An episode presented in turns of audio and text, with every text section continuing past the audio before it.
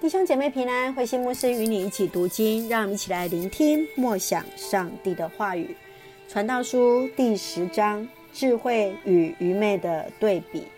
传道书第十章第一节：死苍蝇使整瓶香水发臭，一点点愚妄能破坏智慧和尊荣。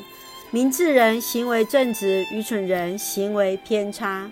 愚蠢人的无知，连路过人也看得出来。他让大家知道他的愚蠢。如果当权者生你的气，你不必离开岗位。你若心平气和，严重的过错也能够蒙宽恕。我又看见世上一件不公道的事，是统治者造成的错误。愚蠢人居高位，掌大权；富足的人被轻视。我看见奴仆骑马。王子却像奴仆步行，挖陷阱的自己掉进去，拆围墙的被蛇咬了，开凿石头的被石头压伤，砍伐木材的被木头打伤。斧子钝了不磨，就得费更大的力气。事前筹划的是聪明人，弄蛇的先被蛇咬了，还弄什么蛇呢？聪明人的话带来荣誉，愚蠢的人的话制造祸患。愚蠢人以无知的话开始，与狂妄的话结束。他总是喋喋不休，没有人知道将来的事，也没有人能预言死后会发生什么事。只有蠢到连回家的路也弄不清楚的人，才会拼着使命劳碌。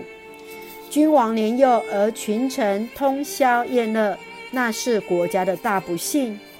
君王办事果断，臣仆按时进食，能节制不酗酒，那是国家的大幸。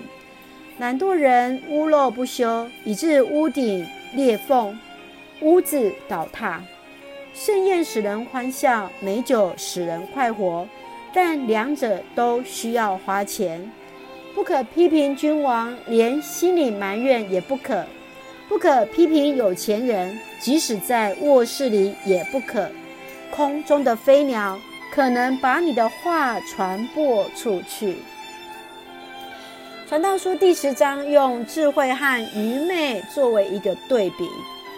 智慧和愚昧人在面对个人情绪时有不一样的反应，所以论到愚蠢的人对事情只有败坏，没有好的结果。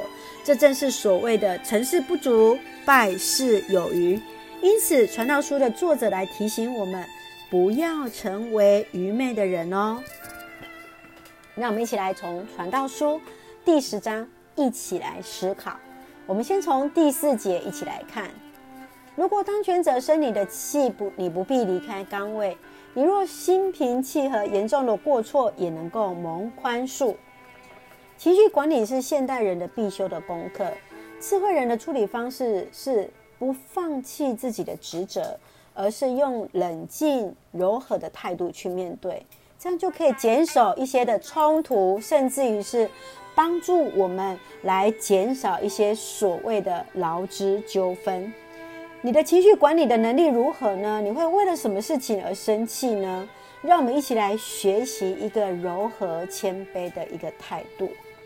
接下来我们来看第十节。斧子钝了不磨，就得费更大的力气。事前筹划的是聪明人。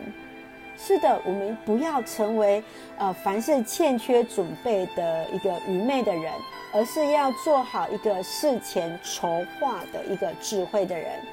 我们来思考，在我们的生命当中，有没有哪一个部分是我们所谓的斧头没有锐利的地方呢？我们是不是愿意先停一下？先把我们的斧头来磨砺，加以锻炼，加以磨练，然后，然后我们能够更有果效的来为主来做工呢？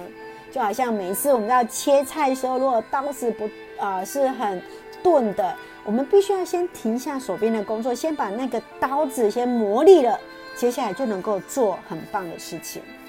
接下来我们再来看第十七节：君王办事果断，臣仆按时进食。能节制不酗酒，那是国家的大幸。一个成熟稳健、好品德的君王所带领的大臣，自然是尽忠职守在自己的工作岗位上面，然后还有节制跟自制的一个能力啊，彼此共同来为国家带来祝福。试想，你是一个有智慧的管理者吗？人们是不是有因为你的领导和付出而感到幸福呢？